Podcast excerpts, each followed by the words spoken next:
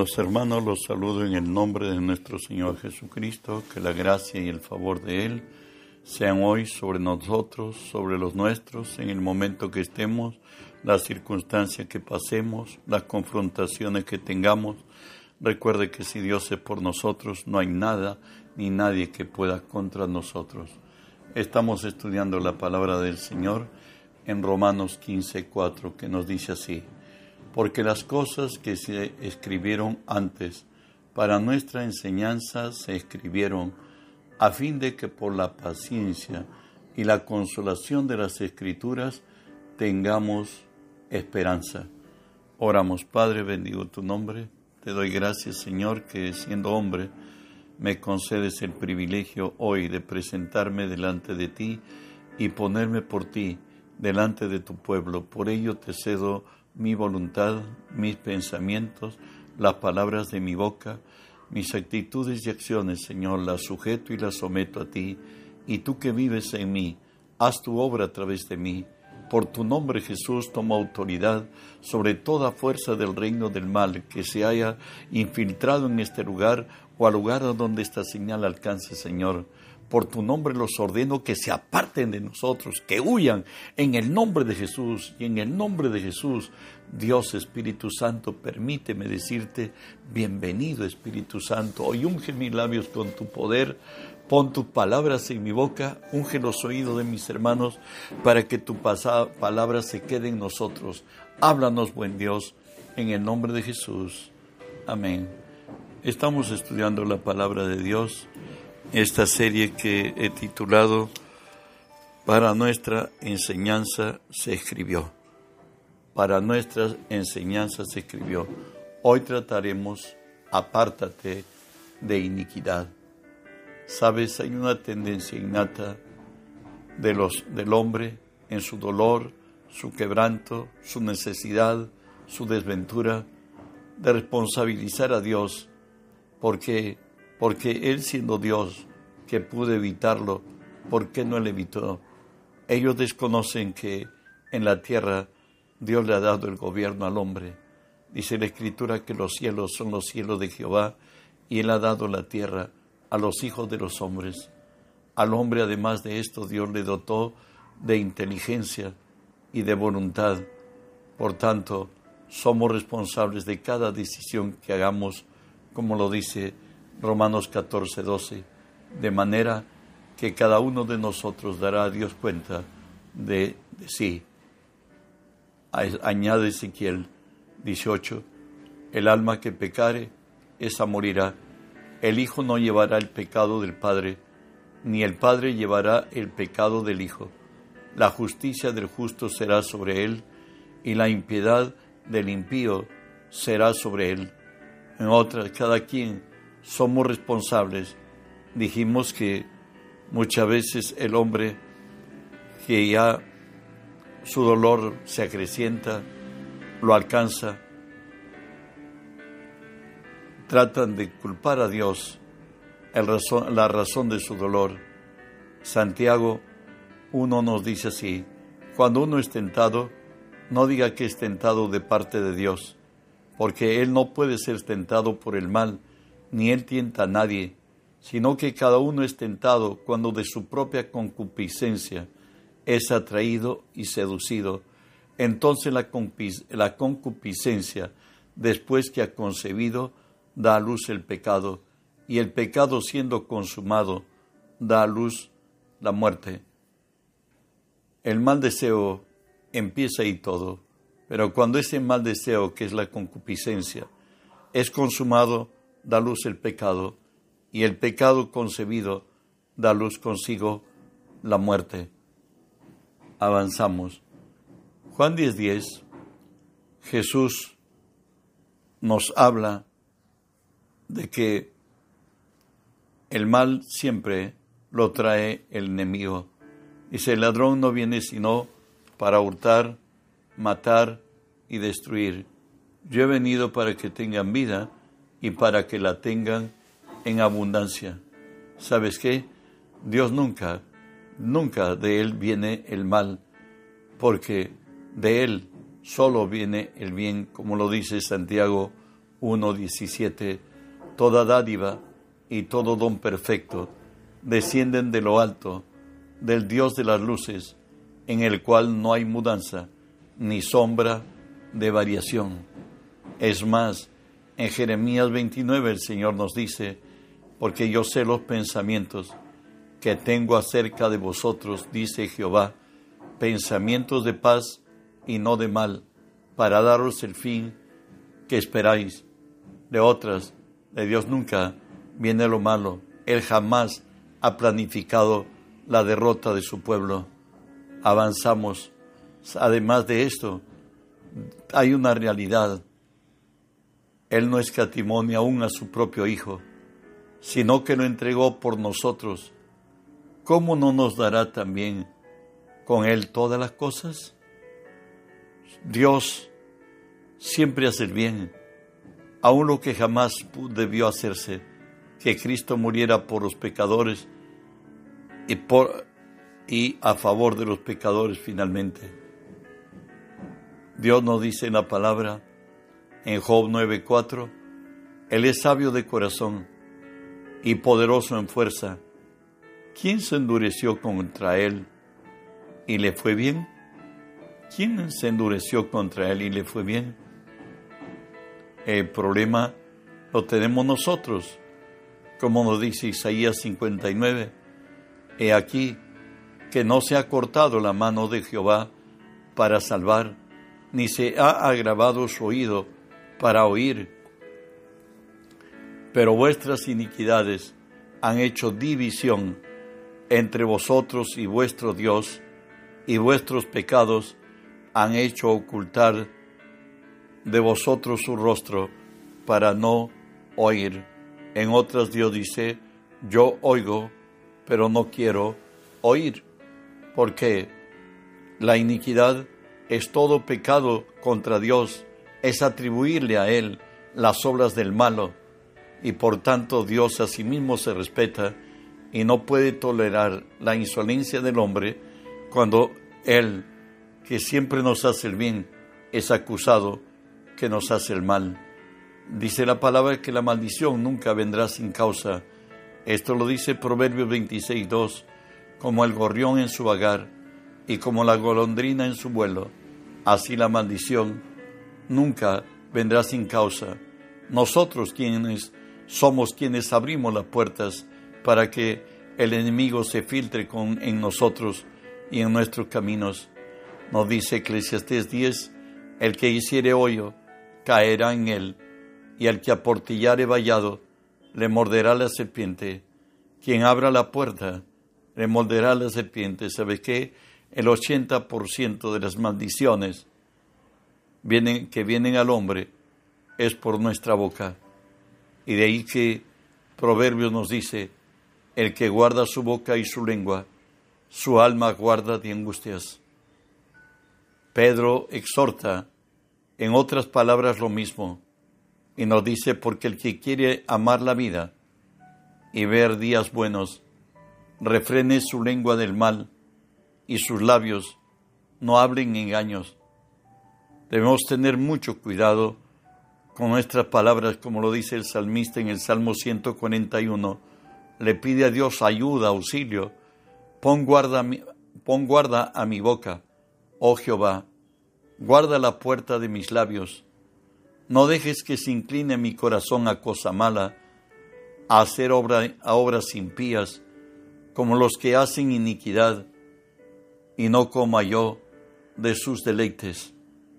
Recuerda que por nuestras palabras seremos justificados y por nuestras palabras seremos condenados. Jesús también habla de la boca en Mateo 12. Nos dice así, o haced del árbol bueno y su fruto bueno, o hacer el árbol malo y su fruto malo, porque por el fruto se conoce al árbol, generación de víboras. ¿Cómo podéis hablar lo bueno siendo malos? Porque de la abundancia del corazón habla la boca. El hombre bueno, de su buen tesoro, del buen tesoro de su corazón, saca cosas buenas y el hombre malo del mal tesoro saca cosas malas. Eso es la realidad. Y nuestras palabras no solamente determinan nuestro caminar, bendición o maldición, sino que a los que están a nuestro alrededor alcanzan nuestras palabras, sea de bendición o de maldición. Santiago 3 nos dice, con ella bendecimos al Dios y Padre, y con ella maldecimos a los hombres que están hechos a semejanza de Dios. De una misma boca proceden bendición y maldición. Hermanos míos, esto no debe ser así. ¿Acaso alguna fuente por una misma abertura hecha agua dulce y amarga? Hermanos, hermanos míos, ¿puede acaso la higuera producir aceitunas o la vid higos? Así también ninguna fuente puede dar agua salada y dulce. El problema es el problema de boca. Nosotros tenemos que tener mucho cuidado con nuestras palabras. Con nuestras palabras bendecimos a Dios, pero con nuestras palabras maldecimos a los hombres creados a, imagen y semejanza de Dios. Y, afecta a la vida de ellos todo lo que digamos creyendo será hecho. De ahí que la Escritura nos exhorta en Efesios 4, ninguna palabra corrompida salga de vuestra boca, sino la que sea buena para la necesaria edificación, a fin de dar gracia a los oyentes. Si nuestras palabras no edifican, destruyen por el contrario, mejor no hablemos. El Señor dice que la palabra corrompida es la palabra que no edifica. Es fácil juzgar y condenar. No es tan fácil levantar al caído. Pero tus palabras y las mías, si están sazonadas con la fuente de la salvación, veremos milagros, veremos cambios en el, vivir de, de los que están alrededor nuestro y por cierto en nosotros. Avanzamos. El hombre que reprendido endurece la cerviz será quebrantado. Eso lo encontramos en Proverbios 29.1.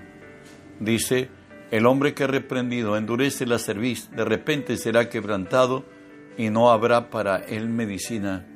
Sabes, el camino de Jehová es fortaleza al perfecto, pero es destrucción a los que hacen maldad. Dios, ¿qué hace Dios frente a la rebelión del hombre? Lo encontramos en Deuteronomio 28, 63. Dice así, así como Jehová se gozaba en haceros el bien y en multiplicaros, así se gozará Jehová en arruinaros y destruiros, y seréis arrancados de sobre la tierra la cual entráis para tomar posesión de ella. En el desierto, Dios vio a Israel un pueblo duro de servicio, contumaz y rebelde. Y esto dice en Ezequiel 20, mas los hijos se rebelaron contra mí, no anduvieron en mis estatutos, no guardaron mis decretos para ponerlos por obra, por los cuales el hombre que los cumpliese vivirá. Profanaron mis días de reposo Dije entonces que derramaría mi ira contra, sobre ellos, para cumplir mi enojo en ellos en el desierto. Mas retraje mi mano a causa de mi nombre, para que no se infamase a la vista de las naciones, ante cuyos ojos los había sacado. También les alcé yo mi mano en el desierto, jurando que los esparciría entre las naciones que los dispersaría por las tierras, porque no quisieron poner por obra mis decretos, sino que se los desecharon mis estatutos y profanaron mis días de reposo, y tras los ídolos de sus padres se le fueron los ojos. Por esto yo también les di estatutos que no eran buenos y decretos por los cuales no podían vivir.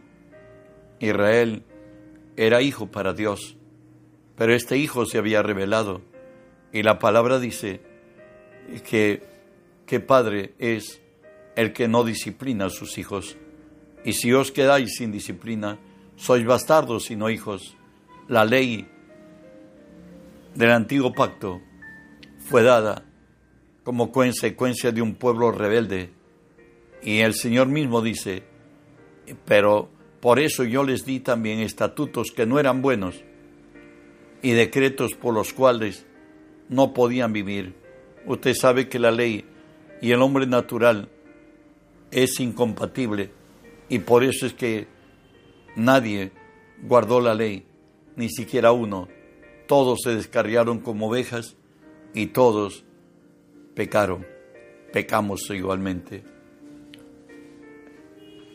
Decíamos que Dios reprende toda rebelión a los duros de servicio.